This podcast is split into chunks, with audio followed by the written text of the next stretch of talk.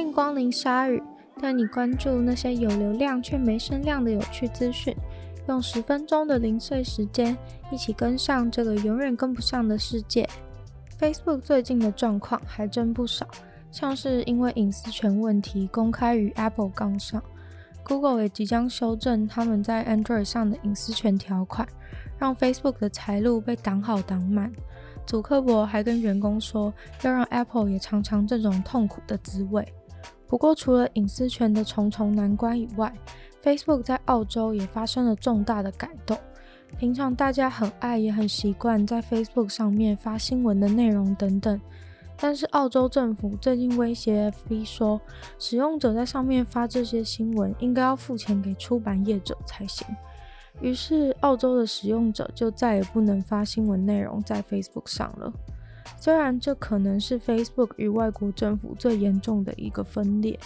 但是其实不只是澳洲政府，很多公司都在要求 Facebook 应该要付钱给提供内容的人。而 Facebook 对此的回应是，大家的要求显然弊大于利。他们认为 Facebook 反倒是帮了这些出版业者提供曝光的机会，找到新的客群。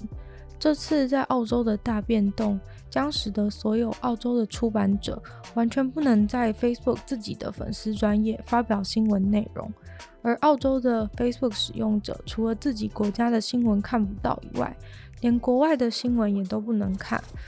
其他国家的新闻虽然还是会继续发在 Facebook 上，但是澳洲的使用者却看不到，当然也无法分享。而与 Facebook 做法相反的 Google 则宣布了，他们答应会付钱给提供内容的出版者。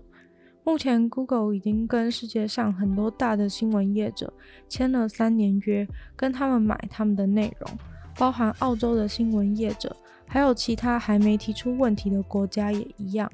Google 认为补偿这些出版业者去回避法规问题是相对轻松很多的解决方式，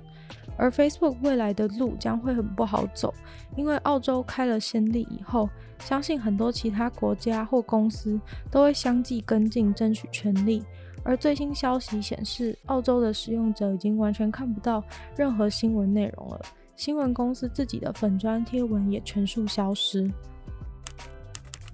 可口可乐为了响应环保，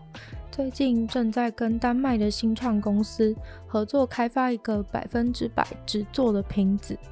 可口可乐表示，他们的愿景是想要制作一个纸瓶子，可以像所有其他纸类回收一样容易。而他们现在开发出来的 prototype 是他们达成这个愿景的第一步。他们认为，这个纸瓶子做出来以后，将会开启包装全新可能性的新世界。他们也相信纸类包装将会是未来的趋势。他们这次做出来的雏形还不是全部用纸做的，虽然大部分的瓶身是用纸做的没错，但是像是收边一些连接处比较精细的部分，还是用一百趴回收的塑胶做成的。但是光是做出纸瓶子，也没办法马上拿去装可乐贩卖，因为还必须要通过严格的实验室测验，看这个纸瓶子怎么样可以好好的盛装可乐，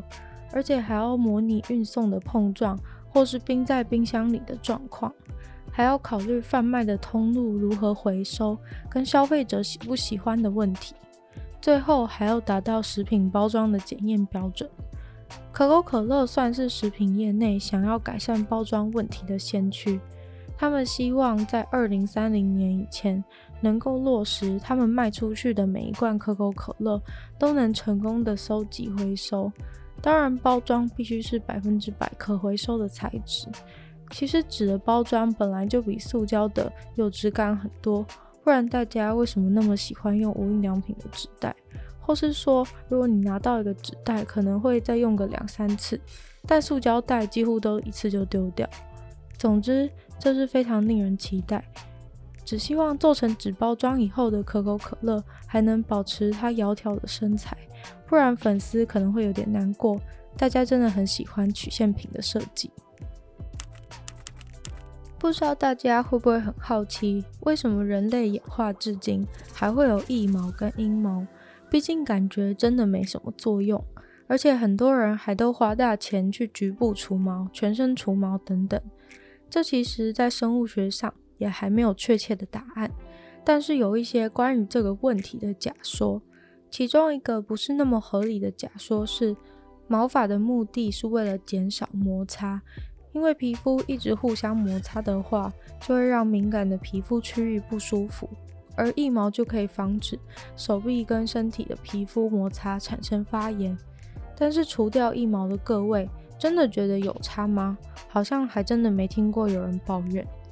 另一种关于阴毛的说法。是那些毛可以作为生殖器官的保护，这在女性身上也许合理，但是男性的生殖器官却没有被毛覆盖。而目前最主流的理论是从这些毛的生长时机开始发想的。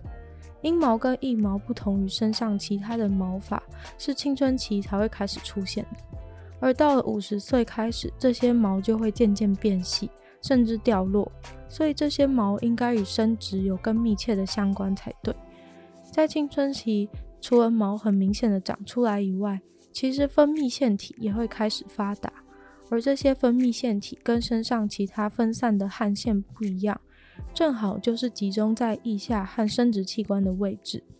回想大家除毛的原因，除了美观以外，很多人是觉得毛在流汗之后会很臭。而这就是主流理论的答案，就是这个臭味。毛发特别聚集在这些分泌腺体集中、容易流汗、产生味道的位置，就是因为这些毛可以把味道聚集在一起，散发给别人闻。听起来有点诡异、恶心，但是这就是生物告诉别人自己有生育能力的方式。而且每个人也会借由体味散发自己的费洛蒙吸引别人。所以，也许你认为自己的臭味对别人而言却是香的哦。情人节刚过不久，来跟大家分享一个温馨的情人节小故事。在遥远的一九四一年，有一位妹妹努力地挑选情人节卡片，在一大堆卡片当中，她终于找到了她想要的那一张，上面写着“情人节快乐，我的姐妹”。在一九四一年，这张卡片是非常非常的难得，因为那是一个还没那么流行跟姐妹说情人节快乐的年代，不像是今天姐妹、表姐妹、同父异母的姐妹，还有像是姐妹的朋友，各种姐妹关系非常盛行。总之，这个妹妹买到了这张珍贵的卡片以后，就开心的在情人节前寄给了她的姐姐。姐姐收到以后非常开心，于是隔年的情人节，她又把这张卡片寄回去给妹妹。于是两人就玩了这个互相寄卡片的游戏，玩了七十一年。两个人是七个兄弟姐妹当中的二女儿和三女儿，感情非常的好。一起经历了各自结婚，生了很多很多小孩，各自丧夫，最后两位老妇人又像小时候一样重新聚在一起。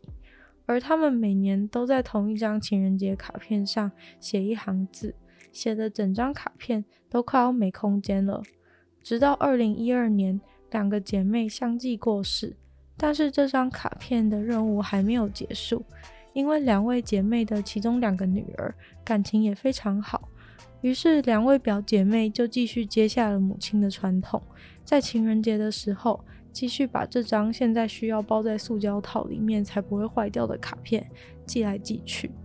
今天的鲨鱼就到这边结束了，大家工作辛苦了，希望大家在工作前或是工作后收听鲨鱼的时候都可以有一种放松回家的感觉。那一样就是希望喜欢鲨鱼的朋友可以把鲨鱼分享出去，然后在 Apple Podcast 可以帮我给个星星，留下你的心得。那在其他所有可以留言的地方，也都希望大家对鲨鱼的新闻内容有任何想法或是心得的话，都可以在留留言区跟我讨论，我都会找时间回复哦。那还有其他时间想收听更长的 podcast 内容的话，也可以搜寻“女友的纯粹不理性批判”，里面有时间比较长的 podcast。那就希望鲨鱼可以在每周二、四、六顺利的与大家相见。那我们就下次见喽，拜拜。